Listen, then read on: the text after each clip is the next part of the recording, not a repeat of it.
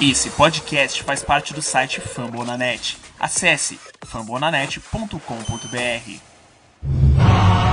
Fly, Eagles Fly, a águia voou, está no ar mais um Greencast, o podcast oficial da torcida do Philadelphia Eagles no Brasil.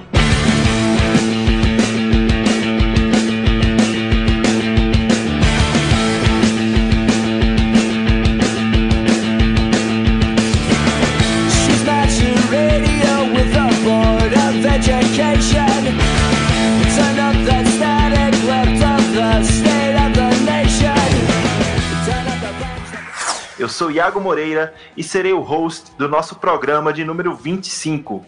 E hoje, para analisar as movimentações do Eagles nessa free agency, eu tenho a companhia da rainha do caos, diretamente do estado de São Paulo, a Débora Neres. Tudo bem, Debs? Tudo bem, aqui desse caos que tá fazendo calor na cidade de São Paulo, mas continuamos a vida e vamos falar de algo mais quente ainda, que é essa off-season do Eagles. É, o título do programa é Análise da Free Agency, mas poderia ser muito mais fácil conhecido como Podcast de Apreciação ao Howie Roseman. Falar o que? O cara é um mágico, né? E aqui a gente vai analisar o Houdini dos General Managers. É isso aí. A minha única companhia hoje para o Greencast é a Debs. E antes da gente iniciar o nosso podcast, escuta esse recadinho que temos para você, torcedor.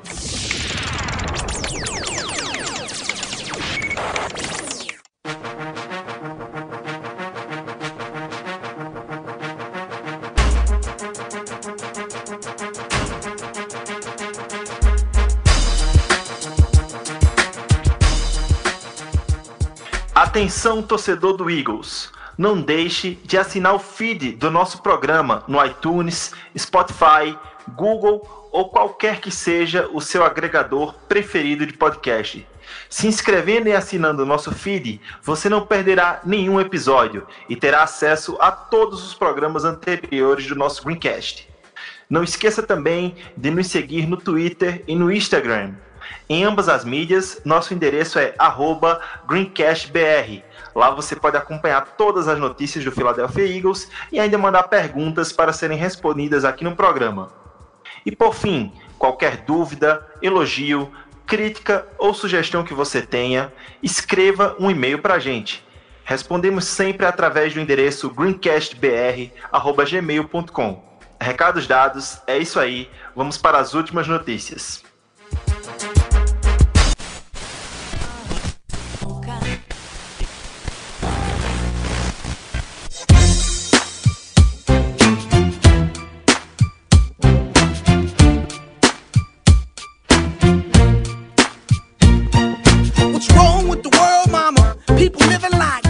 E hoje as notícias são rapidinhas, até porque o que tem de notícia a gente vai comentar na pauta principal, falando sobre todos, quase todos os moves que os, que os Eagles fizeram durante essa free agency, esse início de off-season, antes do draft. Falando em draft, uma notícia que a gente tem para passar aqui para você, torcedor, é que o Brent Selleck, nosso glorioso Tarende, e o Mike Quick, nosso ex-recebedor, que vão anunciar as escolhas de segundo round dos Eagles no draft de 2019, lá em Nashville. Vai ser um- uma atmosfera perfeita. Estão montando um espaço lá bem parecido com o que teve na Filadélfia em 2000, 2017, né? Isso mesmo. E quem vai anunciar nossas picks de segundo round são Brent Selleck e Mike Quick. E aí, Debs, o que falar desses dois mitos anunciando nossas picks? Cara, eu acho sensacional, porque falando como uma torcedora mais recente, vamos assim se dizer, eu vi o Brent Selleck. Eu não lembro se eu cheguei a ver o Mike Quick. Eu acho que não. É, mas, tipo, é, é muito bom. É um, são caras que realmente representam as franquias e sempre deixam mais engraçadinho ouvir as, as escolhas do Eagles quando, quando eles estão falando. É, o Mike Quick é um recebedor que atuou na, na década de 80, né? Ele jogou de 82 até 1990 ali pelo Philadelphia Eagles.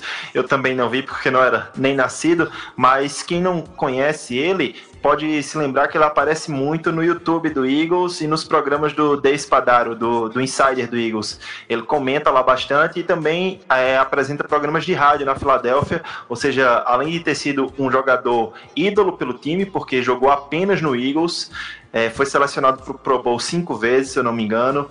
Tá no Hall da Fama do Eagles. Ele também tá na mídia lá de Philly, então vai ser bem interessante. Ele vai dar aquela provocada, como sempre. E passando já para a próxima e última notícia do nossos, da nossa sessão de notícias, vamos falar um pouco das datas do nosso programa de off-season.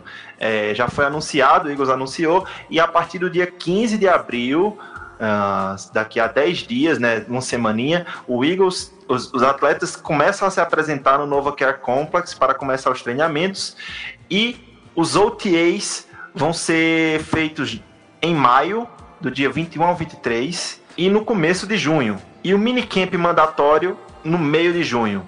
Ou seja, a, a está começando, galera. Em maio já vamos ter OTAs, em junho já temos minicamp, e aí a gente já começa a ver um pouco de como vai se desenhar esse 53 main roster, né? Quem serão os jogadores que farão parte do elenco principal, né, Debs? Ah, é isso aí, para quem acha que o futebol americano é só aqueles de setembro a fevereiro, né, quando se chega até o Super Bowl sabe que quando você começa a se aprofundar mais no, no esporte, a off-season não fica tão, tão chata assim, você cria expectativa no time, então é sempre bom também acompanhar esse tempo de reestruturação do time, de continuidade de trabalho. E é legal também para até para descobrir novos valores, né? Aqueles jogadores undrafted free agents, jogadores que estavam ali esquecidos em practice squad de outros times, que acabam vindo para um OTA, vindo para um minicamp e se destaca e consegue uma vaga no time, né? É um, um, uma época de muitos testes também de jogadas, de conexão, de você ver como é que está a conexão do quarterback com os recebedores, desenvolvimento da defesa. É uma parte muito interessante para montar o que o time tem, é, projetar o que o time quer jogar e como quer jogar durante a temporada, né?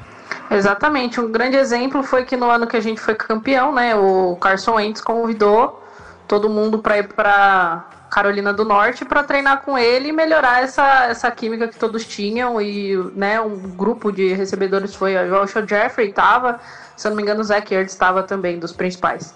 É, muito interessante isso. Os caras criam laço, já vão se, se conhecendo melhor durante os OTAs e minicamps, e alguns chegam até se reunir fora dessas datas também para melhorar a química ali do, do elenco. Então é isso aí, essas são as notícias da Águia, e vamos agora para a nossa pauta principal. E na nossa pauta principal de hoje, nós vamos comentar os moves feitos pelo Howie Roseman e nosso front office durante essa off-season, durante esse período de free agency e pré-draft, antes do draft. Mas antes da gente começar aqui falando sério dessa pauta principal, né? A gente tem que falar uma coisa. Como eu já disse no começo do programa, o tema e o título é movimentos da free agency, né? Mas poderia ser muito fácil programa de apreciação ao Howie Roseman. Para a galera ter noção, antes da free agency começar, o Eagles estava com 19 milhões acima do teto salarial. Ou seja, a gente não poderia fazer nenhum movimento, não poderia contratar ninguém, porque não tínhamos teto salarial disponível para o fazer. Porém, em poucos dias, em alguns moves, alguns cortes, reestruturações, trocas, o Harry Roseman conseguiu fazer o Eagles ter chegar a ter 24 milhões de espaço livre no teto salarial. Ou seja, o Harry Roseman fez 47 milhões de dólares sumir. A gente chegou a ter 24 milhões de espaço livre mas depois da troca pelo Jordan Howard e depois de ter assinado o Tyrande Richard Rodgers por dois anos, uh, agora, nesse momento, a gente tem 19,3 milhões de cap space. O que chega a ser absurdo dizer, porque está acima da metade da liga, ou seja, estamos na metade de cima dos times com mais teto salarial livre, depois de estar tá 19 milhões, devendo 19 milhões, vamos dizer assim, 19 milhões acima. O que falar desse Howie Roseman, hein, Debs? Ah, cara, é, assim, não vou falar que é só elogios, porque tem alguns movimentos que algumas pessoas podem questionar, não sei como. Mas o cara é quase perfeito na hora de, de manejar contrato, de montar time, sabe? Acho que assim, o único que dá embate com ele, que eu acho que pode fazer um trabalho até um pouco melhor, é o Bill Belichick, porque ele ainda treina o time, né? Tipo, é head coach e ainda, tipo, consegue ter várias. Tipo, é o time campeão e consegue ter várias picks ainda pro, pro draft. Mas o, o Howie é sensacional. Ele, ele consegue fazer coisa que tipo, a gente não imagina. A gente já a desgraça feita. Putz, vamos ter que se livrar de muito jogador importante. O que a gente acabou fazendo, mas foi uma. Não foi uma sangria tão alta, vamos assim se dizer. A gente perdeu alguns jogadores, mas não foi nada muito, muito importante assim para desmontar o time. A gente reestruturou o que podia, conseguimos até uns pay cuts aí que a gente vai falar, né? E, tipo, mais detalhes mesmo que a galera quiser ver, a gente no Twitter tem, vai estar tá lá disponibilizado toda hora para quem quiser ver todos os movimentos detalhados com números do que, que o, o Howie Roseman fez nessa essa free agency. É, é interessante, assim, achei muito legal o que você falou, que realmente comparado o cara com o Bill Belichick, beleza, mas em relação a contrato, a gerenciamento de, de cap space, eu acho que não existe ninguém igual ao, ao Howie Roseman na NFL. É realmente absurdo o que ele faz em relação a isso. Hum, porque todo mundo está dizendo, ah, em 2019 vai chegar a conta, em 2020 vai chegar a conta, 2021 vai chegar a conta. Mas ninguém percebe que ele faz isso se planejando para os anos da frente. Claro que todo ano que passa fica um pouco mais difícil, mas eu acho que ele não está sacrificando o futuro da gente. Tanto que a gente tem 20 milhões aberto aí e pode estar tá guardando isso para rolar para o ano que vem e renovar o Carson Wentz. Sei lá, são várias possibilidades, né? E como a Debs falou, quem quiser os detalhes dos movimentos feitos pelo Howie, nosso Twitter tem uma thread lá, tá? Que a Debs organizou falando de movimento por movimento. E nessa thread a gente vai colocar o link dela aqui na descrição desse episódio para que você possa acessar e ter os detalhes específicos de cada contrato, os detalhes específicos de cada movimento, assim como a Deb já falou. Mas falando um pouco por cima do que o, o Howie fez para fazer 47 milhões sumir, ele cortou o time Jerningham, cortou o Stephen Wisniewski, cortou o Nick Foles, trocou o Michael Bennett, reestruturou o Nigel Bradham, reestruturou o Rodney McLeod, reestruturou o Lane Johnson, é, adiaram ali um pouquinho o bônus do Chris Long, né, que o Chris Long ainda tem uma decisão a fazer se realmente quer continuar jogando pelo Eagles ou não. Isso é uma questão que a gente pode abordar mais à frente em outros episódios. Mas, ou seja, é um cara que sabe da flexibilidade do elenco, sabe quais jogadores ele pode reestruturar, porque são jogadores que vão estar aqui nos próximos 4, 5, 6 anos.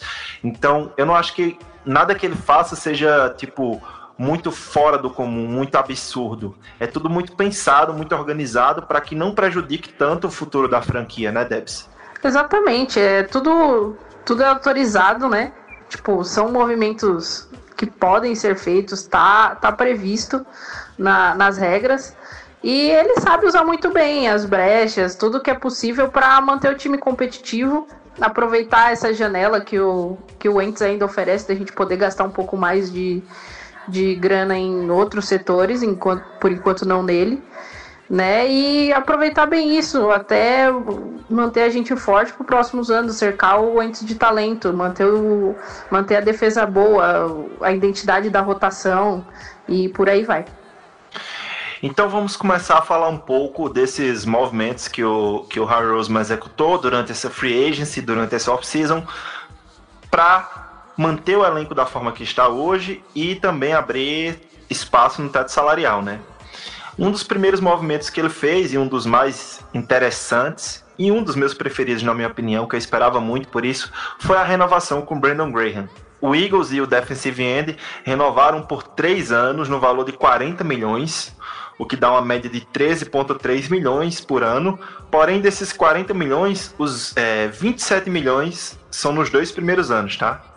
Que seria praticamente o, o garantido ali, é tudo nos dois primeiros anos. É, esse contrato torna o Brandon Graham o 14º edge rusher mais bem pago da liga e o nono defensive end mais bem pago da liga. Ou seja, Debs, não foi um valor muito absurdo.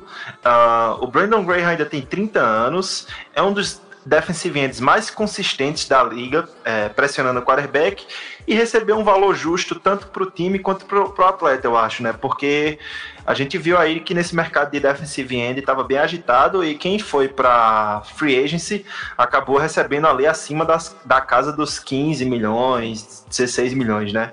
É assim, conhecendo o, o e tudo mais, teve mu muita gente assim do nosso grupo, né, vamos assim dizer, que não concordou muito. Falou, ah, não, porque tá pagando caro demais nele. Isso foi antes da Free Agency abrir, né? Então, ah, não, tá pagando caro demais no, no Brandon Graham. Ele não rende tanto assim. Ele já tá com 30 anos. Porque tem jogador que, que rende mais.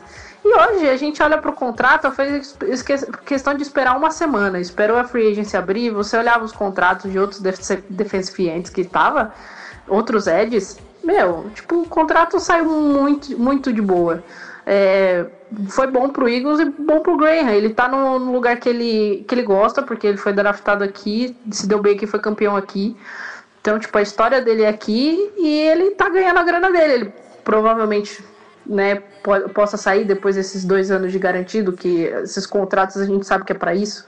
Né? Tipo, acabou garantido é cortar e salvar dinheiro para os próximos anos. Debs, Oi. Breaking news. Agora, de, uh, falando em defensive end, bem na hora que a gente tava falando em defensive end, o DeMarcus Lawrence acabou de assinar com o Cowboys. Quer saber o tamanho do estupro? 30 milhões por ano. Diz que sim. Vai, Jerry Jones. Eu acredito em você.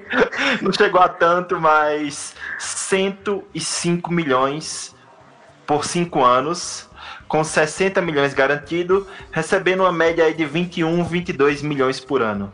Aí, gente, aí agora vocês querem reclamar do Brandon Graham? Sério mesmo? 13 milhões para 20. Beleza que o Diló é um cara mais novo e realmente é um cara que tem tudo, é, não querendo ser, assim, apesar de odiar o Cowboys, né? O Diló tem tudo para ser o melhor defensive da liga. Vamos dizer assim, top 3. Mas aí você quer me comparar e dizer que o, o Brandon Graham por 13, 13 milhões não é um bom contrato? É um bom contrato. É sim, considerando ainda que a gente vive de rotação, sabe? O, o Lawrence lá, ele é titular, tipo, mas dificilmente ele não deve sair muitos snaps. Eu não sei, não acompanho o Cowboys, óbvio. É, então, assim, considerando que a gente está em rotação, tem, tem outros jogadores tão talentosos quanto ou bons para fazer rotação, a gente está pagando isso pelo Brandon Graham, que é talentoso pra caramba, seria titular na maioria das franquias. Meu, tá ótimo. Uh, e pelo que parece, na estrutura do contrato do D-Law, é, ele vai ser o jogador de defesa que vai mais receber dinheiro na história em um único ano. Vai bater aquele valor lá do, do Khalil Mack de 31 milhões no primeiro ano. Ou seja, o valor inicial é bem absurdo. E já pra gente tá tranquilinho ali com o Brandon Graham, pagando 27 milhões em dois anos, depois está praticamente livre no último ano. Então a gente vê como o Howie é, apesar de muitos acharem que ele, ah, ele é muito caseiro, acaba pagando mais alto para os caras da, de, que já estão em Philly. Não, ele faz as coisas pensado, ele prevê o mercado, ele se antecipou ao mercado da free agency e pagou um valor abaixo do mercado para um, um atleta que está acima do nível do mercado, vamos dizer assim. É um defensive end top 10 da liga. E tem um outro fator que o, o Eagles, é difícil você ver situações que o Eagles fica, vamos dizer assim, refém do, do jogador, né? Não tem uma situação tipo assim, ah, franquia coloca front tag, franchise tag, ah, e tem que assinar um contrato grande porque senão vai perder o jogador.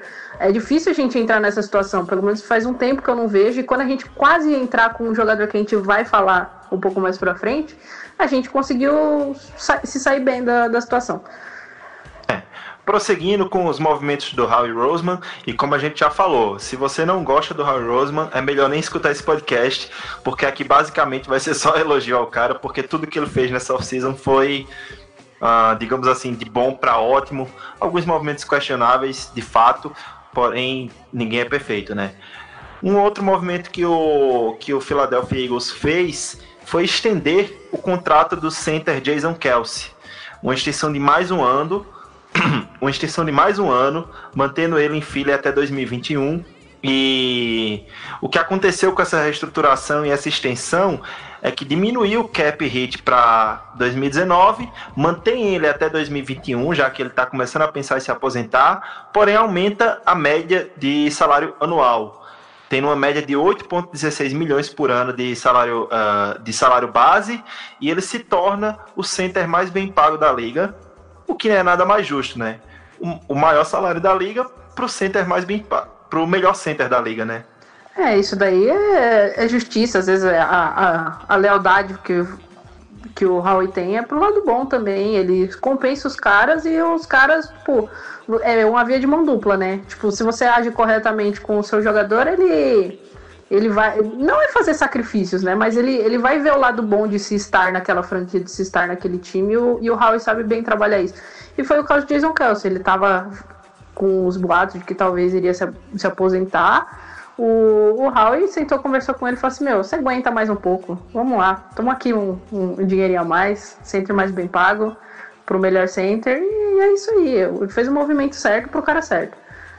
É, é tão, é tão fato isso que ele é o melhor center da liga que são dois anos seguidos sendo selecionado pro All Pro, né? Ou seja, ele é muito foda esse cara. E uma outra coisa importante para ele, claro que a idade está chegando para o Jason Kelsey, mas 2019 vai ser a primeira temporada que ele entra na pré-season, né, no, nos programas de pré-temporada totalmente saudável. Teve aquelas lesõezinhas do final do ano passado, mas já se recuperou e não vai estar em recuperação durante o programa de pré-temporada. Ou seja, vai ter uma chance de se preparar melhor para a temporada e, se Deus quiser, se manter mais saudável ainda. E é uma coisa que o time inteiro do Eagles está precisando, né? Uma temporada completa, saudável, off-season todo mundo treinando bonitinho, né, Carson Wentz? E só para deixar mais claro como ficou o contrato do, do Jason Kelsey, e para tentar manter ele em Philly, né? Até 2021 ou 2020, não sei até quando ele vai aguentar, já que começou a pensar em, em aposentadoria. Mas o cap hit para 2019 é de 2,4 milhões para 2020 6,4 milhões e para 2021 8,4 milhões. Ou seja, são números até razoáveis, nada muito absurdo, né? E vale a pena. A gente tem o melhor center da liga, tem que pagar bem ele. Próximo movimento que a gente vai comentar também dessa free agency, dessa off-season, foi um movimento aí que por alguns é questionado, realmente aí teve gente que não gostou desse movimento do, do Howie Roseman, mas que eu já havia alertado que isso poderia acontecer, que esse jogador poderia ser uma causalidade de cap por conta do, do cap hit dele e por outros motivos também. Mas o Eagles acabou trocando o defensive end Michael Bennett, enviou o Bennett em uma pick de sétimo round de 2020 para o Patriots e recebeu do Patriots uma pick de quinto round. E quem não se lembra, isso foi exatamente o que o Eagles pagou para ter o Michael Bennett em 2018. Com essa troca, com essa troca, né, o Eagles salvou 7.2 milhões de cap space e potencialmente acabou salvando mais, porque se o Bennett tivesse ficado na Filadélfia, ele já tinha deixado bem claro que queria um aumento de salário, então não seria só 7.2 milhões de, de cap hit, seria um cap hit bem maior, né? A dor que fica, a parte chata, é que o Bennett foi o, o, o jogador de linha defensiva mais produtivo da, do Philadelphia Eagles em 2018, porém eu acho que não é insubstituível. Até porque já trouxemos o Malik Jackson, renovamos o Brandon Graham, vamos ter o Derek Barnett saudável se tudo der certo, e ainda tem um draft que é carregado de talento de linha defensiva. Vinny Curry Sim, trouxemos o Vinny Curry, né? Vamos falar desse movimento logo agora, porque a gente não tinha nem colocado aqui, né? Eu tinha acabado de esquecer de colocar na pauta, mas também trouxemos o Vinny Curry no contrato de um ano, né? Então, nossa linha defensiva continua bastante profunda e acho que talvez o, o Bennett não vá fazer tanta falta assim, né? Então, falando do Bennett antes, é, muita gente criticou, ah não, porque os melhores números, não sei o que lá. Mas vamos lá, ele teve melhores números, mas tinha outros caras dos lados que também teve melhores números, vulgo Chris Long, que teve um ano excepcional também. E tem aquele fator que assim, gente, a gente salvou 7,2 milhões nesse ano e 8 milhões por ano que vem. É, e tem o fator que assim, ele queria mais snaps e mais dinheiro. Duas coisas que o Eagles não ia dar para ele. E foi bom ter trocado ele para New England. Foi maravilhoso. Teve gente que tava chorando por causa que ele foi para New England, que ai, dando ele para rival. Não é rival direto. É coisa assim, meu, a gente já se vingou no, no Super Bowl ganhando em cima deles com o Nick Foles. O resto esquece. É, é só isso que eu tenho pra falar do Michael Bennett. E sobre o Vinnie Curry, Vai lá, Debs, pode falar. E sobre o Vinnie Curry, é o, o, o garoto tá de volta pra casa, né? Ele, ele tinha outras propostas até maiores, ele mesmo confessou isso. Só Fuck que... the Giants. ah, Giants. Mas é aquele negócio, né? Tipo, estar em casa, o time que ele torce, né? Vamos É, o falar. cara, o cara, ele é ah, fanático pelo Philadelphia Eagles, tanto que no draft, uma equipe de TV queria filmar a casa dele lá com a reação dele ao ser draftado e tal, mas ele não aceitou porque ele teria que tirar todo o material que ele tinha do Philadelphia Eagles nas paredes e tal, porque caso ele não fosse selecionado pelo Eagles, né, fosse selecionado por outro time, ia pegar mal pra ele. Então ele acabou não, não é, aceitando que uma equipe de TV fosse lá. E o valor do contrato do Vinnie Curry de um ano é de 2,25 milhões para um cara que foi até produtivo aqui e pode se reencontrar. Realmente é é onde ele gosta de estar, realmente é onde ele teve seu, sua melhor fase da carreira. E espero que ele volte a jogar aquilo que ele apresentou já em alguns momentos. E só uma reflexão sobre o Vinnie Curry. Imagina você ser torcedor do Eagles, saber que a franquia não ganha Super Bowl e ser o cara que está no time que ganha Super Bowl como torcedor. E o cara viveu o momento mais mágico da vida dele. De fato. E não faria sentido ele ir para outras franquias, como você falou, né? Parece que o, o Giants chegou a oferecer praticamente o dobro do que o Eagles ofereceu e ele preferiu ir para o Eagles. E tem um detalhe também, só para fechar essa questão de defensive end, né? Michael Bennett e Vinnie Curry. O Michael Bennett ele teve números produtivos de sacks. Beleza. Mas se diz que ele não queria fazer ah, digamos assim, o sacrifício pelo time, como a Debs falou. Ele não queria rotacionar, não queria perder snaps, ele não focava tanto na, em combater o jogo corrido, tanto que aquela corrida de 99 jardas do Adrian Peterson, 90 e tantas jardas para touchdown, foi em cima do Michael Bennett. Então, eu acho que ele não abraçou, ele não é um jogador que abraça também a filosofia que o time do Eagles tem e a filosofia que essa defesa tem a gente pode ver como os caras da secundária eles são praticamente um time fechado. Então acho que para jogar no Eagles tem que ter esse, esse pensamento muito coletivo. Talvez o Michael Bennett não tivesse, porque queria mais snaps e queria mais dinheiro. Uma outra notícia, mudando um pouco de linha agora, é, da linha defensiva indo para a linha de ataque, uma outra, um outro movimento que o Howie Roseman fez durante essa, essa off-season foi estender o contrato do guard Isaac Seumalo uma extensão de três anos que vai manter o cara em Filadélfia até 2022. O seu Malo é um right guard, né? Mas que ele é muito versátil. É um left guard, na verdade, joga do lado esquerdo da linha, né? Mas que ele é muito versátil porque ele joga nas cinco posições da linha ofensiva. Ele tem essa disponibilidade de ser movido na linha. Ele pode ser futuramente o o possível center do nosso time, já jogou nessa posição e foi titular na temporada passada desde a semana 5. É, o PFF ranqueou ele como 38 melhor guard entre 88 guards. E o valor dessa extensão de 3 anos é de no máximo 17,6 milhões, com um total de 12,6 garantidos, ou seja, 4,2 milhões por ano. Meu único comentário para para essa extensão é que agora ele tem dinheiro para comprar o Pantene e hidratar aquele cabelo. Pelo amor de Deus, Isaac Saulo. é, o cabelo é complicado, né? Agora ele tá com 12 milhões garantido ali, quem sabe ele não compra um... Reduziu o frizz, né, Debs? É, gente, não é alisar não, é o frizz ali, né? Ele tem um cabelo bonito, pô. Já vi ele de Black Power, fica bonito. Vai, vai aí, sai daquele cabelão horrível.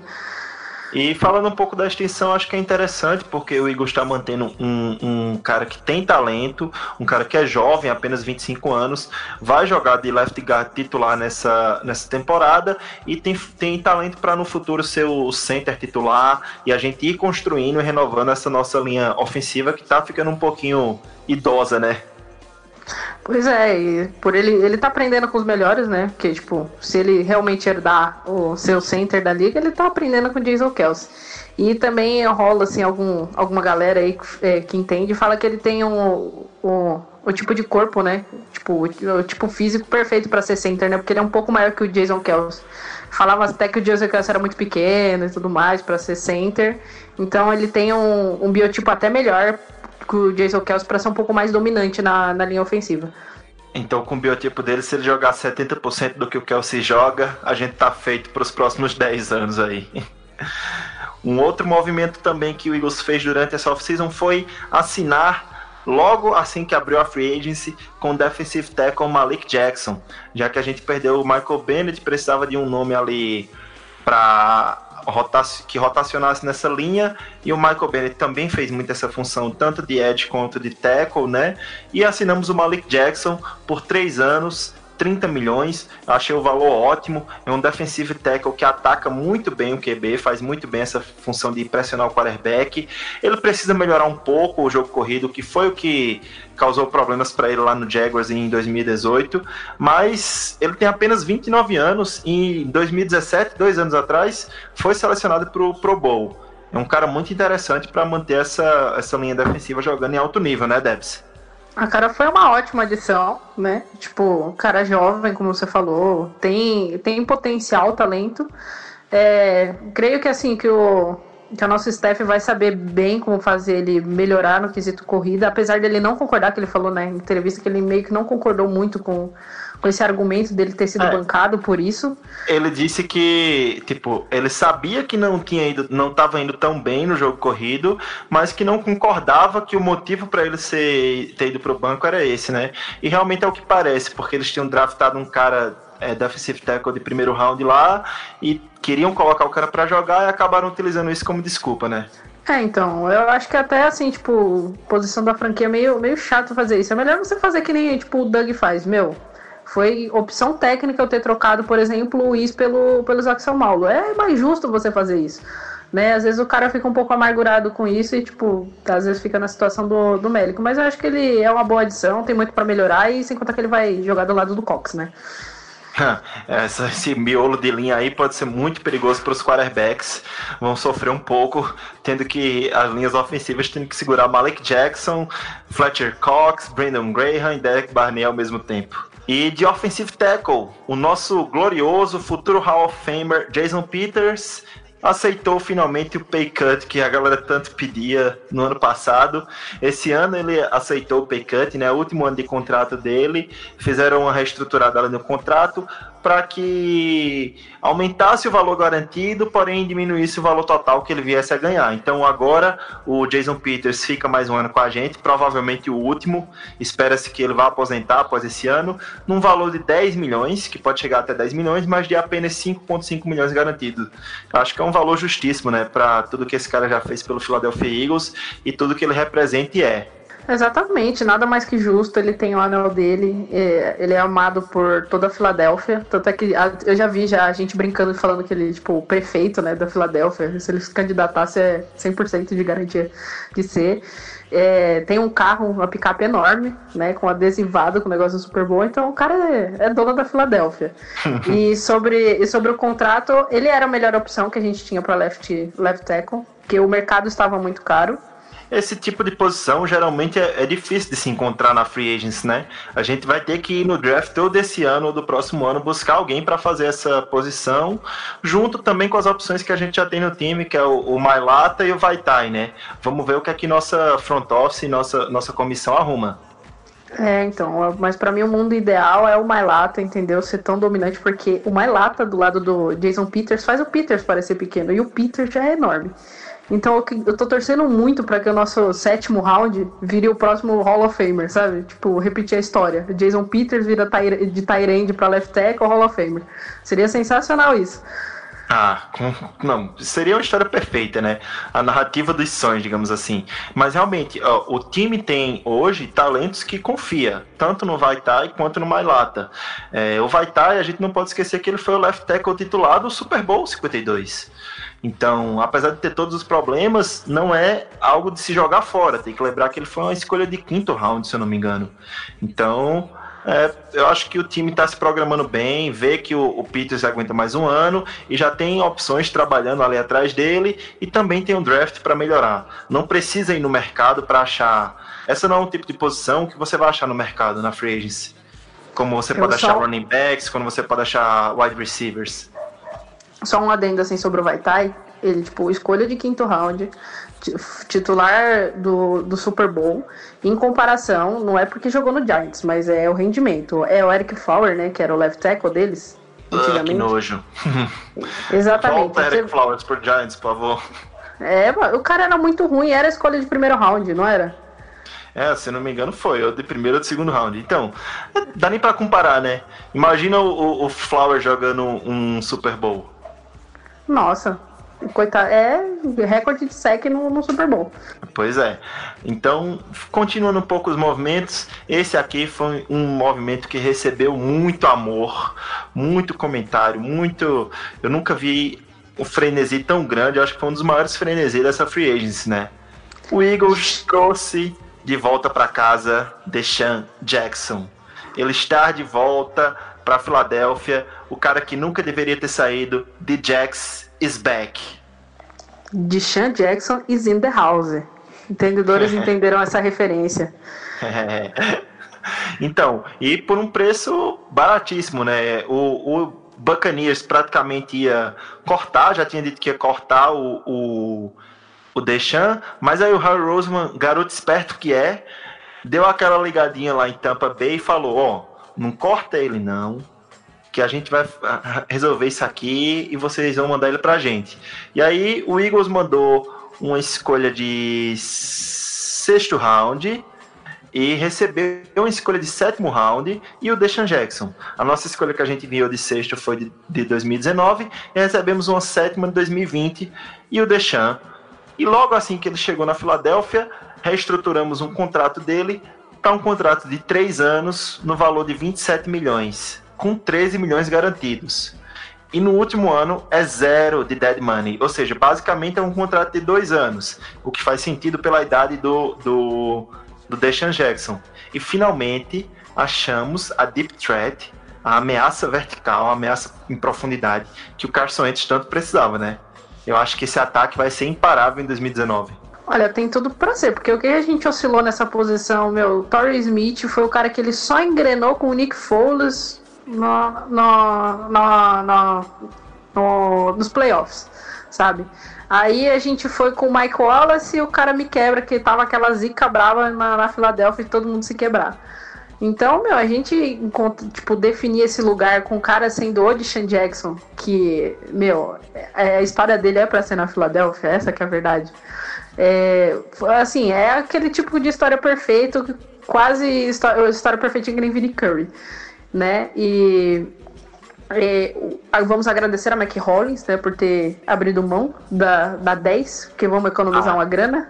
Todo Muita mundo gente tem camisa. camisas pode tirar do guarda-roupa, né? Pois é, então, já tiro do guarda-roupa. E eu já tô conseguindo imaginar aqueles touchdown, umas 60 jardas, o primeiro snap pro Deshaun Jackson. Maravilha. Não, não tem nem o que comentar, né? É um, um movimento perfeito. O nosso grupo de recebedores está bem forte agora, né? A gente vai ter Alshon Jeffrey como recebedor 1 no outside, Deshaun Jackson como recebedor do outro lado do outside. Temos o Aguilar para jogar no slot. Vamos ter Zach Ertz e Dallas Goddard. Ainda tem o Mac Hollis, que se Deus quiser vai voltar bem. Voltar como estava jogando, aparecendo ali muito bem. Então o Carson Wentz vai ter inúmeras armas. E agora aqui a gente vai comentar mais uma série de moves que o, que o Harry Roseman fez durante essa off-season, mas que são moves mais simples, então vamos passar rapidinho por eles, não vamos comentar muito. O Eagles acabou decidindo também por encerrar o contrato com o Stephen Wisniewski e com o Timmy Jernigan, como a gente já tinha falado aqui. Eram dois jogadores que tinham options, opções nos seus contratos, que o time, o time ou o atleta poderia optar por não renovar. E aí, com a liberação do Stephen Wisniewski, a gente abre 3,7 milhões para 2019 e abre espaço também para um jogador que ah, os treinadores de linha ofensiva gostam muito, que é uma pick de ano, do ano passado, de quinto ou sexto round, se não me engano, Matt Pryor, jogar e ter espaço no time, porque ele vai ser o primeiro backup ali dos guards, né? E também é, optamos por encerrar o contrato do time Jerningham, salvando assim 7 milhões de cap para 2019. Então, falando um pouquinho daquela história de cap, só esses dois aí deu quase 11 milhões de, de liberação. E também outro movimento. Quer comentar alguma coisa disso, Debs? Não, não, pode passar. É, e também outro movimento é, que a gente pode comentar bem rápido foi a tender de segundo round que colocamos no nosso quarterback número 2, o Nate Sudfeld. Agora, qualquer time que quiser levar o Nate Sudfeld tem que mandar uma pique de segundo round para o Eagles, e ainda assim o Eagles tem a oportunidade de é, igualar a oferta, né? Com essa tender do segundo round, o contrato do Nate Sudfeld chega a valer 3 milhões para o ano de 2019. E aí a gente vê um movimento também que o Eagles começa a procurar outras opções de QB2, né? Porque pode começar a ficar um pouco caro manter o Nate Sutton. Não agora para 2019, mas para 2020, 2021, quem sabe, a gente vai ter outro quarterback número 2. O nosso o dono da nossa franquia, Jeff Lurie, já falou. O Harry Roseman já falou que talvez vão draftar algum quarterback no final do draft. Então é um movimento interessante. Eles gostam do Nate Sudfeld, mas querem trazer é, competição para essa posição de QB2. E sobre o Nate, se ele for realmente bom quanto falam, né? Porque ele fala que ele, ele, ele é bom, né? Já gerou interesse de alguns times. Vai ter uma hora que ele vai precisar de uma oportunidade, né? E eu sinceramente espero que ele não tenha oportunidade no Eagles, porque isso quer dizer que o Wentz, né? Tá machucando, é. tá sendo bancado, então, meu, deixa ele para outro lugar. A gente tá, se a gente tá precisando dele agora, né? Que é um, tipo, aquele momento assim do doentes, voltando machucado. Então o Nate sabe um pouco do, do momento. Ele, como QB2 agora, tá, tá de boa. Para os próximos anos, vai para outro time, tenta ser feliz. Vai, é, acho que vai acabar partindo dele também, né? Ele vai querer procurar essas, essa chance de ser quarterback titular em alguma franquia. E mais um movimento que o Howie Roseman fez também, né? Mais uma adição a esse elenco, foi numa posição que ficou bem carente, né? Com a saída do Jordan Hicks. E o Howie Roseman foi lá e trouxe o que muitos acham ser uma aposta, mas é uma aposta que pagou até um pouquinho alto por ela, que é o LJ Forte, um linebacker que estava no Steelers, né? Foi assinou um contrato de três anos com o Eagles com um, pode chegar a um valor de 5,5 milhões com 1,9 garantido. Ou seja, mais ou menos ali pode chegar a 2 milhões por ano. É um cara que vem para disputar mais um no meio desse corpo de linebacker que está bem raso, que vem para disputar a segunda vaga titular, né, para jogar ali do lado do Bradham. É, ele é um grande jogador de special teams, joga muito bem em special teams, porém, no final da temporada do Steelers em 2018, ele acabou se tornando titular e jogando muito bem. Jogou tão bem que durante essa off-season, na free agency, teve proposta de 10 franquias diferentes, inclusive do Steelers, mas resolveu vir para o Eagles porque, além de ser o time que ofereceu uma das melhores propostas, é um time que ele tem mais chances de se tornar titular, porque a gente sabe que ah, acho que hoje é a posição mais carente do nosso elenco, é a de linebacker, né? Ah, exatamente. A posição que a gente sofreu no. A gente sofre um pouco nos últimos tempos devido à lesão, né? É, a gente tinha o, o Hicks como o principal jogador dessa, dessa posição, só que a gente conhece ele por ser o cara de vidro, né? Acho que ele chegou num off-season que ele se machucou saindo da piscina. Alguma coisa assim. É, mas assim, eu gosto de fazer um exercício. Muita gente fala assim, ah, ele veio, é uma aposta. Concordo que seja uma aposta. Mas eu gosto de fazer um exercício que. Qual que é o nível de aposta dele? É, um cara de, vindo de draft seria um linebacker mais seguro que ele? A gente tá falando de um cara que vai vir de college, né? Vai ter que se adaptar. E a gente tá falando de um cara que mostrou ter potencial, tem interesse de outros times, se tornou titular, né? E que pode, pode suprir muito bem. Eu não vejo uma diferença de a gente pegar ele e pegar um linebacker no, no draft, como eu vejo algum, alguns, algumas pessoas pedindo, ah, tem que pegar linebacker no draft, porque eu não confio, não sei o que lá. Só que aí vem assim, tipo, quesito confiança. Dá para confiar no moleque vindo do, do college que ele vai estourar? Eu não vejo assim. Eu acho uma aposta boa. É, o Eagles pode ganhar muito com isso. É, como o Special Teamer já tá ganhando, considerando que a gente perdeu. Não perdeu, né? Mas o Chris Marago já não vai mais voltar. Então a gente precisa de um do líder de Special Teams. O Camon Grudge, eu nunca sei falar o, dele, o nome dele. O Camon, ele é um. Camon Grudge Hill. Isso, ele também é um cara bom. Sabe, ele para rotação é bom. Então, assim, eu não vejo uma grande necessidade na, na posição de linebacker. Concordo que a gente precisa de um pouco mais de depth, né? Porque se, se realmente se alguém se machucar, machucou o, o Bradham e, tipo, vai ficar dependendo dele, que querendo ou não aposta, e do, do Camu, do Paul, acho que tem mais um. É, tem Nathan Gary, Camu Grugier Paul Wardlow e LJ Forte.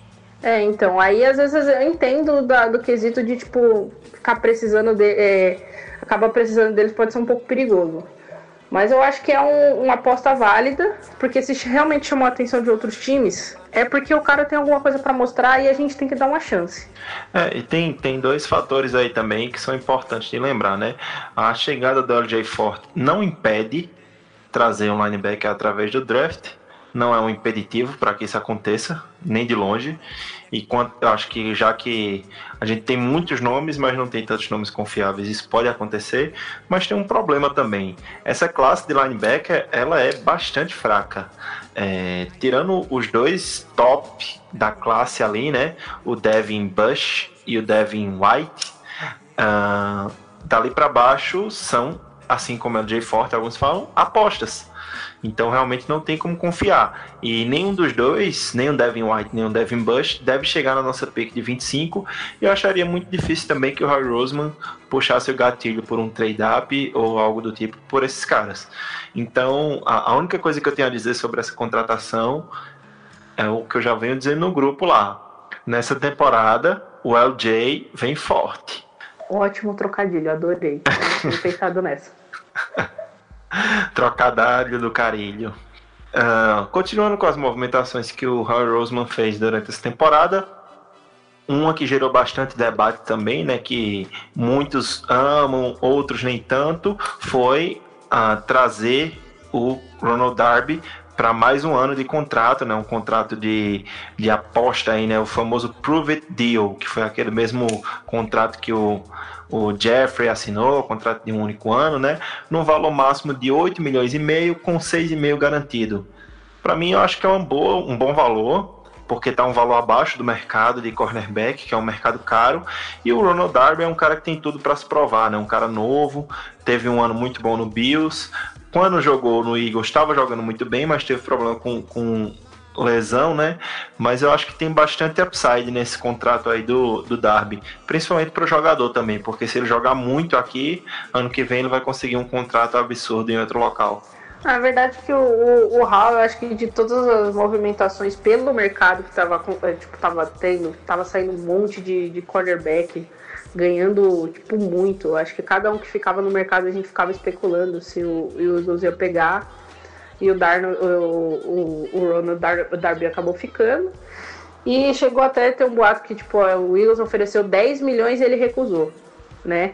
Aí eu já fui, eu era uma das pessoas contra, porque né, eu acho 10 milhões muito pra ele. É, porque o que ele demonstrou no Bills, ele não, não chegou a ter um esse momento assim, é, vamos dizer assim, muito bom no Eagles. O momento bom dele não foi muito diferente do momento que os nossos outros cornerbacks tiveram, né? No, no meu ponto de vista. Então a adição dele foi boa para os dois lados, porque ele pode se provar para ganhar mais, porque aparentemente ele não ia ganhar mais que a proposta que o Eagles deu. O, o Eagles mantém um corpo de, de cornerback bom, que ele tem experiência, né? E querendo ou não ganhar o Super Bowl com a gente, então ele tem, ele tem experiência, conhece o time e ele pode dar um, uma bagagem a mais para os nossos rookies que mandaram muito bem. Né? Porque todo mundo fala, não, porque a secundária do Eagles é mock draft, é cornerback do 25 do Eagles. Como se a nossa secundária fosse muito ruim, coisa que não é. Sabe? Deixa gente- eles acharem que é ruim, isso é bom pra gente. Só a gente sabe, é o nosso, a nossa secundária é o nosso segredo. Só a gente sabe que a gente tá recheado de talento novo e talento bom. Exatamente. Então, assim, quem acompanha o time sabe, não é, não é o melhor, pode não ser a melhor secundária, mas é muito talentosa, sabe? Então a gente tem que, tem que dar um ponto. A adição do, do Ronald Darby é boa porque a gente dá um tempo de desenvolvimento para os nossos rookies. E quem sabe a gente se encaixa com eles com, com aquele negócio, contrato novo, barato, para um time que vai precisar de cap para renovar com seu quarterback. E é aquela história, né? É, como, como você falou, são todos muito, muito talentosos, então dá a chance de todos participarem ali, né?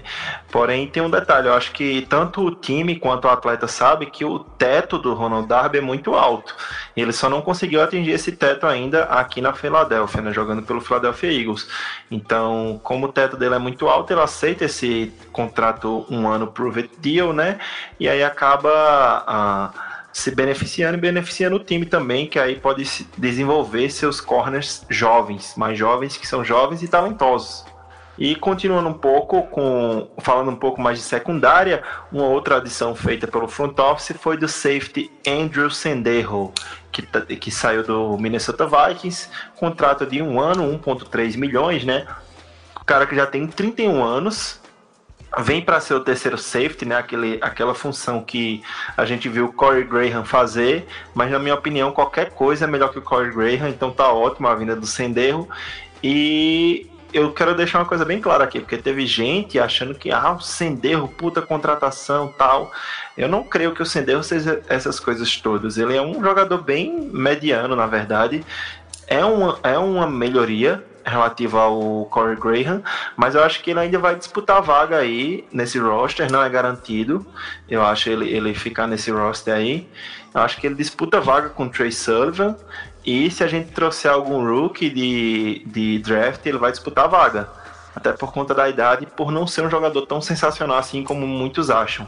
É um hard hitter, é um cara que gosta de jogar né, ali no boxe e taclear, e taclear forte, mas eu não, não, não vejo tanta qualidade assim no Senderro, não. É, então, o Senderro, assim, a única imagem que eu tenho do Senderro, para quem não sabe, que a gente não tá falando de nome, é pega aquela jogada, final de conferência, Eagles versus Vikings, aquela corrida do Blount o Senderro tá enterrado na linha de três jardas do Eagles até hoje, bicho. Não que seja fácil parar o Blount, né? Mas. Não, não é fácil parar o Blount, mas querendo ou não, tipo, é, às vezes você percebe, tipo, por exemplo, assim, se a, o, o, você faz um exercício, coloca o Michael Jenkins ali. Eu não sei se pararia o Blount, mas que daria uma briga boa, poxa. Oh, oh, oh, eu acho que ia causar um terremoto em Minnesota. É, então. Então, assim, é, um, é, um, é uma boa adição, porque querendo ou não, não Corey Graham não tava dando mais. Até hoje, eu falo Corey Graham, eu lembro daquela aquela jogada do Titans, acho que era terceira para 19. É, isso, não, não, não fala, a gente já falou disso em outro podcast, chega da vontade de chorar. Então, né, aí tem, tem esses lances, tipo, esse não foi o único, né, mas até a gente mais, acaba mais lembrando. E é, era hora pra, pra seguir a vida e ele como sendo um, um hard hitter, né? O, o, a gente joga muito de três safeties porque o, o Jenks acaba descendo muito pro box, né? E por ele ser o cara também que né, bate bastante, pode ser um. Bate, né? Acerta bastante, mano. Bater não pode porque dá falta. Ele pode ser o cara também a revezar com o Jenkins, né? Se, se esse cara Sim. lá em cima, ou às vezes descer e trocar, né? Porque, querendo ou não, o Jenkins descendo é uma, é uma jogada muito óbvia nossa também, né? Apesar de boa. Então, é, dá, dá opções para a defesa também fazer um, um, gameplay legal. Porque a gente, eu, se ele fizer o, o, o roster pensando nas características dele, dá um, dá um corpo lá atrás sólido até. E outra coisa, é como eu falei, né, também o, a questão de quer queira, quer não, é uma melhoria em relação ao Corey Graham. Tem, é inegavelmente é uma melhoria. E aí, o último movimento que a gente vai comentar no programa de hoje, e o mais recente, né? Junto com o, o contrato do Richard Rodgers, falar aqui bem rapidinho, a gente já falou antes, assinou um contrato de dois anos para ser o terceiro Tyrande do, do Philadelphia Eagles. Pelo visto, o time gosta muito dele como terceiro Tyrande, é um bom bloqueador e grande amigo do Dallas Goddard. É, mas o movimento que a gente tem que comentar mesmo aqui foi o, o que mexeu muito com a galera, o mais recente, e que é, veio suprir aquela necessidade que todos estavam reclamando que era de running back. O Eagles foi lá e finalizou uma troca pelo running back Jordan Howard, enviando uma simples escolha de sexto round de 2020 que pode vir a virar uma escolha de quinto round, dependendo de produtividade, e total de jogo e por aí vai, algumas metas a serem atingidas. E os valores de 2019 do contrato de calor ainda, o último ano de contrato de calor do Howard, são de 2 milhões E aí, Debs, o que achar dessa, dessa troca? Achamos o nosso running back para 2019? Então vamos lá, achamos nosso running back, mas não vamos confundir as coisas, que a- às vezes a gente tem gente que pode achar, não, vocês estão endeusando, porque ele é o, o running back que vai resolver tudo. Não, gente, a gente não acha que ele é um Todd Gurley que vai correr tudo, resolver pra gente. A gente só assim, o Eagles não é um time que usa muito ataque terrestre, vamos assim se dizer, em peso. A gente gosta Não de é dependente do, do ataque terrestre, né? É, exatamente, a gente não é tão dependente. Então, assim, para rotação, as características dele se encaixam perfeitamente com a nossa. Ele é bom em terceiras descidas, terceiras e quartas descidas curtas, coisas que a gente arrisca bastante. A gente fica em terceira e quarta descida curta. E ele bloqueia bem passe. Sabe, é o essencial. Ele é uma arma muito importante pro, pro Wentz. Ele pode não ser muito bom recebedor, mas a gente, por exemplo, tem o Clement que tem essa característica de receber bem. Ele provou isso em 2017, acabou né, tendo as lesões em, 2000, em 2018, 2019. Mas, é, assim, é o, o- nosso corpo de, de running back, a gente não precisa ter um cara que faz tudo, a gente rotaciona running back.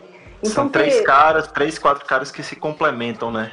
Exatamente. Então, assim, a gente não precisa ter o faz tudo. Então, ele é uma adição importante porque é uma característica que a gente ficou deficiente na temporada passada. A gente sofria muito. Tipo, era descida curta, Smallwood, meu Deus do céu.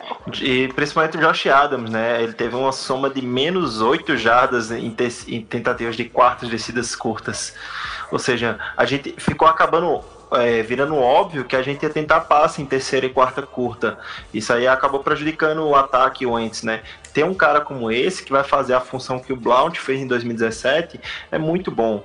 Porque o Jordan Howard tem um. Só no ano de 2018, que dos três anos de carreira dele, digamos assim, foi o pior, o, o Howard teve uma taxa de conversão de 75% de terceiras e quartas descidas para menos de duas jardas. Isso é um número muito bom. Queria melhorar muito uma das nossas deficiências que foi do nosso ataque, né, ano passado. E eu acho assim, como você falou, não vem para ser o, o bell cow, o every down back. Ele vem para ser um, running back que quem espera para ele 20, 25 toques na bola numa partida, no Eagles não vai ter. Infelizmente não vai ter. Porque não é nosso estilo de jogo. Eu vejo o Howard tendo algo ali entre 12 e 14 toques na bola por jogo, o que dá para ele fazer muita coisa com esses 12, 14 jogos e 14 toques na bola. E claro que vai ter um jogo ou outro, dependendo do gameplay, que ele vai ter aquele jogo de 20, 25 toques na bola. É, aquele jogo que a corrida terrestre estiver entrando, ele for o cara para esse tipo de jogo, que ele estiver ganhando ja- jardas, não tem pra que, ah, eu vou diminuir porque o Eagles não dá tanta bola. Não, essa é, é, é saber usar o cara, mas acho que na média não vai passar disso, de tipo 12 toques por jogo, 15, porque essa é a média do Eagles, é, é assim que o, que o Doug gosta de trabalhar. Aí imagina ele, o cara que é. Ele assim, ele pode não ser muito bom recebendo, mas ele recebe um pouco. E ele é um, um cara muito bom bloqueando. Aí você tem o alinhamento. Você tem o Alshon Jeffrey, Deshaun Jackson, é, o, o Ertz, o Dallas e o, e o Nelson.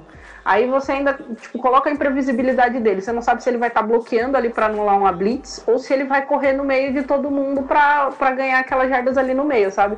O ataque do Eagles fica muito imprevisível com ele. É, eu gostei bastante disso, depois analisando assim as características dele, deixa o, o ataque do, do Eagles muito mais perigoso. E para quem é, ainda não conferiu, a gente vai colocar aqui também outro link nesse, na descrição desse episódio. Foi de uma matéria que o Guilherme Paglia escreveu para a gente e tá lá no site do Fambonanet. A matéria chama-se Opinião Gringa, a contratação do Jordan Howard.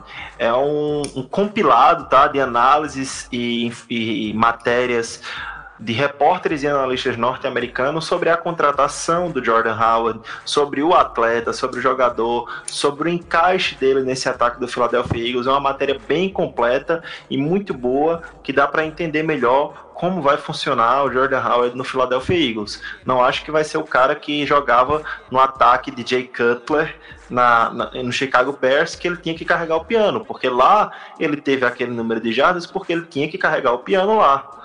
Então aqui vai ser diferente. Eu acho que vai ser melhor até para ele, que ele vai ficar mais descansado a temporada inteira, né? E assim, eu pensando aqui comigo, dependendo como é que ele for nesse início de semana, eu não duvido o, o Howie querer renovar com ele, sabe? Por assim, tipo, fazer mais um ano que ele fez com, com o Alcho, acabar é, renovando no meio da temporada. Porque como ele tá, ainda tá no ano de calor, né? Sim, sim, é bem provável. É, bem provável não, acho que eu exagerei um pouco, mas assim, o, o Howie sabe aproveitar essas oportunidades, né? Se o cara se torna produtivo, se se encaixa bem no nosso ataque, se tem a oportunidade de renovar com ele por mais dois, três anos, até por ser um atleta jovem, né? Eu acho que é uma oportunidade. E outra coisa, a chegada do Howard não impede, não resolve nosso backfield. A gente usa um backfield por comitê, geralmente com três, quatro running backs diferentes. Então, provavelmente a gente vai draftar um running back ainda. Não sei se no começo ou no final do draft, mas a gente vai draftar running back sim. Quem acha que a gente não vai mais draftar running back está muito enganado. A gente vai manter a característica, draftar running back na terceira, quarta, quarta rodada, rodada, talvez, isso. né? E também tem um, um fator assim que o, o nosso corpo de, de, running backs não está definido em quase nada, porque pode ficar muito interessante. A gente ainda não sabe o futuro do, dos pros, que ele falou que só vai definir em maio. Tem gente que ainda tem esperança, talvez, quem sabe, o Jay Ajay possa voltar, né? Porque eu não sei relação... o mercado para ele. Em relação aos pros, eu escutei hoje no podcast da BGN Radio uma coisa muito interessante que o, que o Brandon Lee Galton falou. Eu acho que a, a, escolha nem é tanto do Sproles, eu acho que é uma escolha mais do Eagles, por isso que ele falou que vai esperar até maio. Ano passado, o Eagles assinou com o Sproles em maio, depois do draft. Então acho que o Eagles vai esperar passar o draft, ver como vai ficar, porque assim, você pode ir pro draft pensando, ah, eu vou pegar um running back na, na quarta rodada, mas quando chegar lá na quarta rodada não tem nenhum valor que te interessa. A gente sabe que o Howie drafta por valor, não drafta por necessidade. Então, pode ser que depois do draft o Eagles não, não esteja satisfeito com seu corpo de, de, running backs ainda e vai lá e assina o Sproles, né? Então, acho que é mais uma questão do Eagles querer do que o Sproles querer, porque pelo que eu, eu acho que o Sproles quer sim. Aquela máquina lá não para, né? O cara se ah. quebra todo, mas ele tá lá. Não, o cara quebrou o braço, lá, fudeu o joelho, e aí quando voltou Passou 12 semanas parada. Quando voltou, voltou recebendo passe, correndo para touchdown, ajudando o ataque. Incrível, é, o corpo do cara é uma máquina mesmo. Pois é. Então, acho que a gente conseguiu comentar bem um pouco de tudo. Ficou, não sei se o programa ficou meio confuso, mas a gente foi meio que comentando os movimentos que o Eagles fez nessa off-season até agora, pré-draft, para a galera ter uma noção de quem chegou, quem saiu, com, como foram feitos esses contratos e tal. Então acho que ficou bem, bem interessante esse, essa pauta principal, né, Debs? Ah, ficou sim. A gente tentou cobrir ao máximo aí, sem ficar muito longo, né? É, os movimentos importantes e para mostrar que a off-season, né, no geral, pode ser legal sim, se você tiver um olho clínico para acompanhar. É, e mostrou também que o time não ficou com muitas necessidades assim pro draft, né? Vai pro draft bem tranquilo, já que a gente tá chegando próximo dessa época maravilhosa. A gente quer anunciar aqui que provavelmente, assim como fizemos em 2017, teremos uma live do draft. Estamos nos organizando para isso. Uh, talvez apenas do primeiro dia, como foi da outra vez. Não é fácil fazer três horas de live, tá? É muito complicado, mas a gente vai tentar se programar para ter a live do draft 2019, assim como tivemos em 2017. Assim que tivermos confirmações, a gente vai divulgando no nosso Twitter, então não deixa de seguir lá, GreencastBR. Então essa foi a nossa pauta principal. Vamos agora para o mailbag.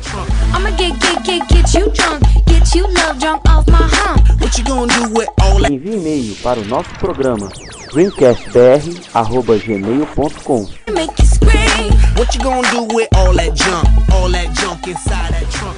E no nosso mailbag de hoje vamos responder as perguntas enviadas pelos nossos ouvintes. Você que tem interesse de mandar alguma pergunta pra gente, a gente sempre divulga lá no nosso Twitter, GreencastBR, quando precisamos de perguntas para os nossos programas. Então, no dia de hoje, a gente não teve nenhuma pergunta vinda direta do Twitter, né? E aí vamos trazer as perguntas vindas por WhatsApp, do grupo do Philadelphia Eagles no WhatsApp. A gente vai trazer uma pergunta do Felipe Lima e duas perguntas do Renato, tá? Vou começar pela, pela do Renato, que ela é mais focada em free agency mesmo, que foi o tema de hoje. O Renato ele acabou mandando cinco perguntas para a gente, então fica muito difícil responder todas. A gente acabou selecionando duas para responder no mailbag. até porque algumas dessas perguntas enviadas pelo Renato foram é, respondidas durante o episódio, como a pergunta do LJ Ford. Beleza, Renato? Então a primeira pergunta sua que a gente selecionou aqui para responder é a que você pergunta assim: por que o time não gastou o cap que criou e agora e aproveitou a janela do nosso rookie QB? Eu meio que entendi o que ele quis dizer aqui, né? Ele tá perguntando, já que o Howie abriu 20 e poucos milhões de cap, por que não gastou esse cap trazendo mais armas para ajudar a janela do nosso QB, né, que tá com um contrato de calouro? Eu tenho duas explicações para isso na, minha ótica e depois eu, eu passo a palavra para Debs, né? Na minha ótica, a primeira, a primeira explicação é que as adições que tinham que ser feitas já foram feitas. Agora vão ser mais adições cirúrgicas. Ou seja, já trouxe, já trouxe a Deep Threat, que é o Deshaun Jackson, né? A, que vai esticar o campo, a ameaça vertical. Já trouxe running back que vai ajudar nas descidas curtas, que é o Jordan Howard, que vai ajudar na, na proteção ao passe.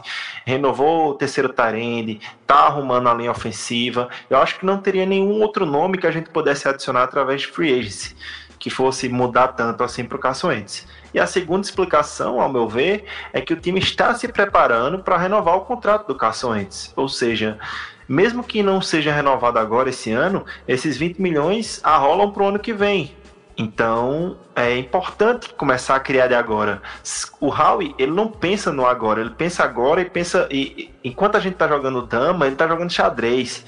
Ele tá pensando 5, 6 passos lá na frente, daqui a 2, 3 anos. Entendeu? Então, mesmo que ele não use esses 20 milhões que sobrou aí, isso vai rolar pro ano que vem, o que vai ajudar a renovar o contrato do Entes, seja agora ou seja ano que vem. Bom, o meu pensamento sobre isso é, também tem o fator da renovação como cap acumulativo, né? Edu tá fazendo escola, cap acumulativo, vamos guardar, cada centavinho conta pro entes, né? Então se a gente salva, vamos supor assim, tipo 9 milhões, é 9 milhões desse ano, mais o que vai aumentar do cap do ano que vem, né? Para renovar com ele. É, eu penso também que pode ter assim, o, o, o Howie não quer ficar com, vamos ser de mãos atadas, vamos supor. Sabe? Ele, eu acho que ele gosta de ter um, um saldo livre para ele poder fazer as melhores movimentações para o time. Vou dar um exemplo, vamos supor que nem como a gente conseguiu o, o, o Jay Ajay no, no meio da temporada. E se surgir uma oportunidade de a gente adicionar um, um jogador bom e de repente talento, a gente não tem né? cap? É, tem adicionar um talento, a gente, ah, putz, não tem cap porque a gente gastou tudo na free agency e nem precisava. É, Sabe? e outra coisa, é como você falou, né? Não precisa ser agora. Não precisa ser agora, pode ser depois do draft, pode ser depois que a temporada começar, né? É, o time tem histórico de renovar durante o meio da temporada se achar que, que é melhor assim. Então eu vejo mais como ele não gastando isso, mas pensando em assim, eu quero ter margem para fazer as movimentações que eu quero, o que for melhor.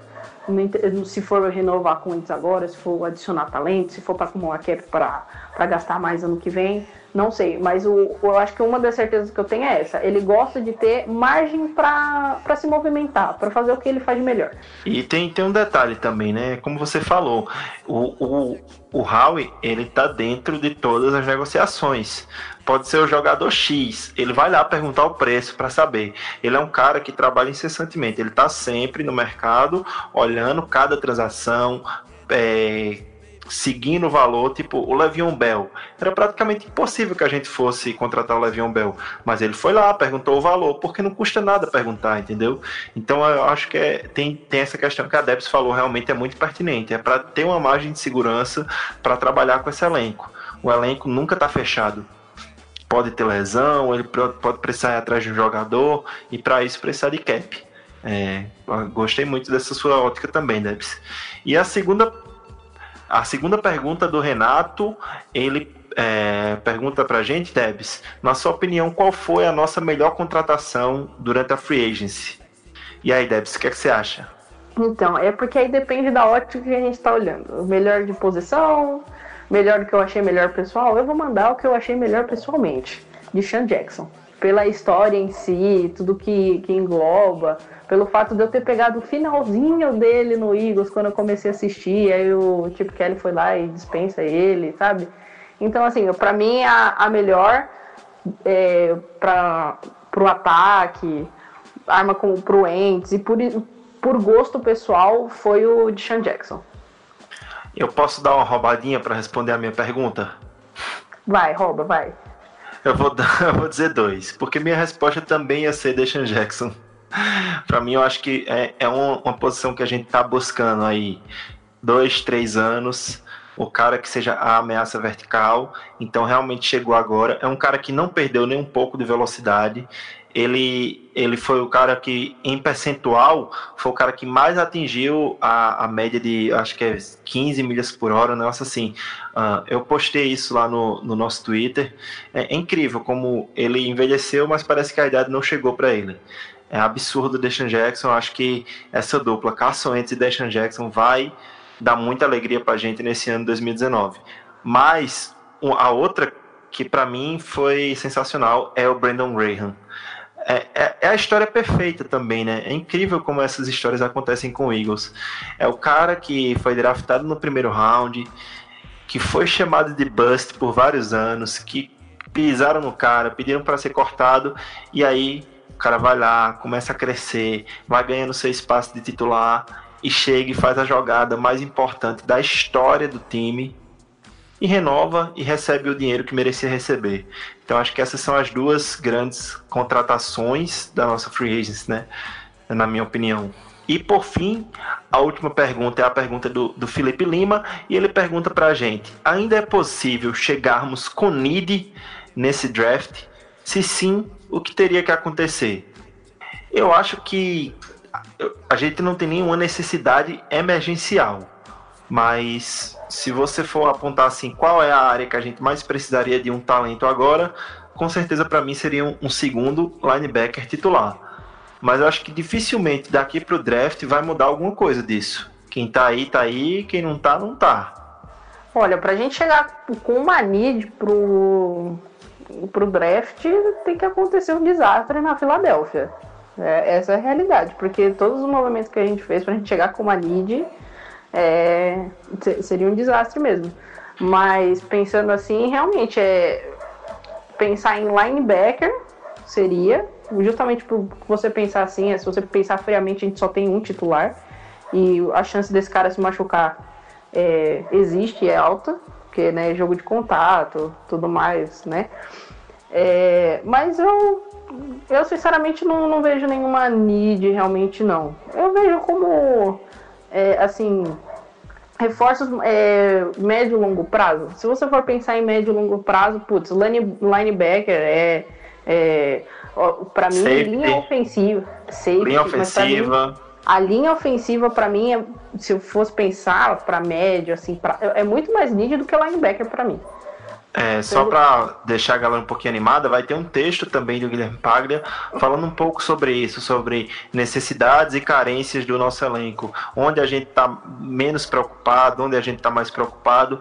Isso vai ajudar um pouco a entender, né? Faltam o quê? Menos de 20 dias aí pro, pro draft da NFL. Então, realmente, é, desculpa te interromper, Debs, mas só para lembrar disso que a galera pode continuar acompanhando lá no Fambonanet e no nosso Twitter, que a gente vai continuar postando textos também para deixar a galera informada sobre essas, essas questões.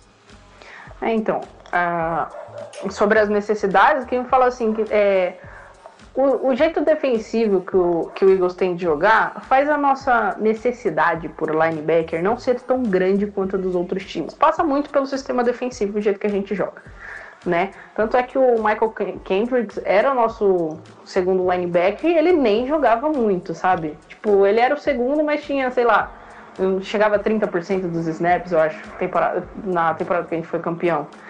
Então, assim, eu não vejo tanto. Agora, como linha ofensiva, eu já vejo um, um desespero, entre aspas, maior, porque hoje a gente pensa assim, ó, a gente tem o, o Brooks que tá voltando do Aquiles e não, provavelmente não vai estar tá pronto para semana 1. E a gente só tem o Matt Prayer e o Mailata de reserva. Se acontecer duas lesões, pronto, acabou nossa linha ofensiva e vamos com o practice squad. Então, para mim, é uma necessidade maior, não imediatamente falando, porque nesse draft provavelmente a gente vai pegar mais uma peça, duas, né? Que a gente tem interesse. Isso aí fica assunto para próximos e textos. Mas é, é o que eu vejo assim. Não- a gente não tem uma need gritante, mas o- uma que eu, que eu ficaria mais preocupada é a linha ofensiva. É, e e teve, teve um rumor aí que o, quem falou foi o Adam Kaplan durante o, o Inside the Birds, que é um podcast lá da Filadélfia, da rede Go Birds, que o Eagles ofereceu um contrato mínimo de veterano para um dos free agents, ou era um, um atleta cortado, de miolo de linha ofensiva. Ou seja, o time tá pensando e tá procurando. Parece que o cara não aceitou porque era o mínimo, né? Mínimo de veterano.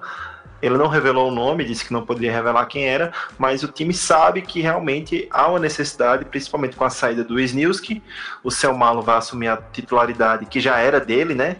Ali na, do lado esquerdo do miolo de linha, mas aí a gente não tem um center reserva, a gente vai ter o, o, Matt Pryor jogando de titular no lugar do Brandon Brooks, se, se ele não começar na semana 1. Então, realmente, a gente precisa de um veterano ali, talvez, no, no miolo de linha, precisa de mais adições via draft, realmente é bem, bem apontado por você, Debs. Acho que isso é uma posição que preocupa um pouco, é o miolo de linha ainda do Philadelphia, mas como você falou, acho que em todas as posições a gente tem pelo menos um titular que é bom, que joga, que, que a gente não tem uma necessidade de ter um cara naquela posição. Em todas as posições a gente tem pelo menos um titular. Então, hoje a gente não teria uma necessidade clara, óbvia, mas teria necessidade de adicionar profundidade. Então é isso, galera. Essas foram as perguntas do nosso mailbag. A gente agradece muito a todos que enviaram. É, se a gente não respondeu alguém, pode continuar mandando no Twitter, que a gente tenta responder via texto lá mesmo, tá? Sempre que puder ajudar, a gente tá tentando ajudar vocês aí a, a buscar um pouquinho mais de conhecimento sobre o Philadelphia Eagles, a debater. A gente aprende com vocês muito, bastante, e vocês ajudam muito a gente a pesquisar, a aprender mais sobre o Philadelphia. A gente vai encerrando o programa de hoje. Eu gostaria, primeiramente, agradecer todos os ouvintes que nos acompanharam até o final. Você que escutou até aqui, muito obrigado. E queria também agradecer a participação da Débora Neres, nossa convidada de hoje. Foi um prazer, Debs. O prazer é sempre meu estar aqui comentando desse time que amo tanto, né? E de declarar que assim, gente, para, para com running back na 25. Não é legal.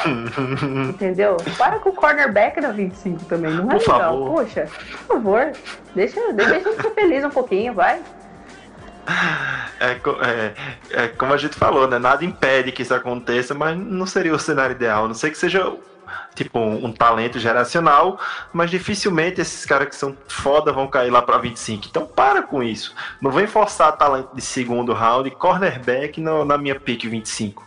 Se Exatamente, gente. se for forçar talento de segundo round, força um, um defensive tackle, força um, um, um guard, um right tackle, um left tackle. Ah, peraí, né, Running back, running back e cornerback eu só aceito se for pra chegar a ser titular absoluto É. of the year, entendeu? Pra Se você dizer é, assim, esse cara aqui vai fuder. Vai botar pra Exatamente. fuder. É. Então, muito obrigado. Deve sempre bom ter sua companhia, deixar podcast assim com essa sua opinião sempre. é, eu acho bom porque a gente concorda muito. então fica fácil de fazer o programa. Exatamente, é sempre bom ter, ter alguém aqui, né? Cabeça, pra concordar. porque quando discorda, filho, aí é três horas. O Thiago fica, né? Coitado. Então, mais uma vez, eu queria lembrar todos os assinantes, ou todos os ouvintes, de assinar o nosso feed em qualquer agregador de podcast. Eu garanto a você, nós estamos em todos. Qual- qualquer que seja o, o agregador de podcast que você utilize, procure lá Greencast Brasil. Aí o que é que você vai fazer? Assinar esse podcast. Depois que você assinar, você vai lá e vai deixar o seu reviewzinho com cinco estrelas. Vai elogiar a gente. Se quiser xingar a gente, xinga a gente, mas deixa as cinco estrelas lá, tá? Fala que a gente é uma merda, mas pode deixar as cinco estrelas que a gente aceita. E além disso, vai seguir a gente no Twitter e no Instagram, arroba Brasil. Fique à vontade para mandar um e-mail para a gente sempre que julgar necessário, greencastbr.gmail.com. E por hoje é isso. A águia está pousando e vai saindo do ar mais um Greencast Brasil. Até a próxima e fly, Eagles fly.